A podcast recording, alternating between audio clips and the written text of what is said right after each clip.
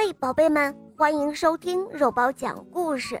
下面我们来听《河马博士的眼泪发电机》上集。河马博士是一位了不起的发明家，这不，他刚发明了一个眼泪发电机。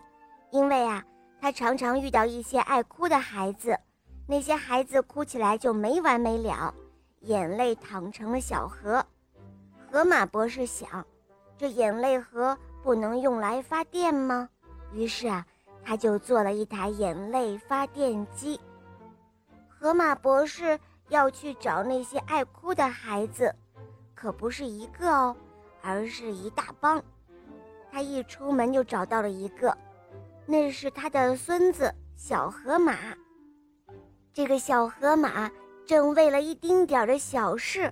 坐在地上嚎啕大哭，他的眼泪挂满了脸颊，打湿了衣服，连地面上也湿了一大片。河马博士很高兴地说：“哈哈，太好了！你哭得很带劲儿嘛，快帮个忙，去找一大帮最最爱哭的孩子来，我有急事要请他们帮忙哦。”小河马一听。这事情很有趣，于是呢，他不哭了，抹干了眼泪，爬起身去找和他一样爱哭的小朋友了。呃，我现在就去找。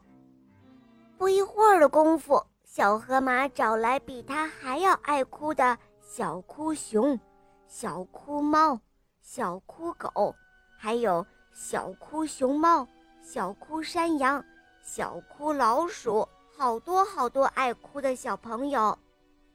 这帮爱哭的小家伙一起来到了河马博士的院子里。河马博士请他们做游戏。这时候，只见河马博士准备好了眼泪发电机。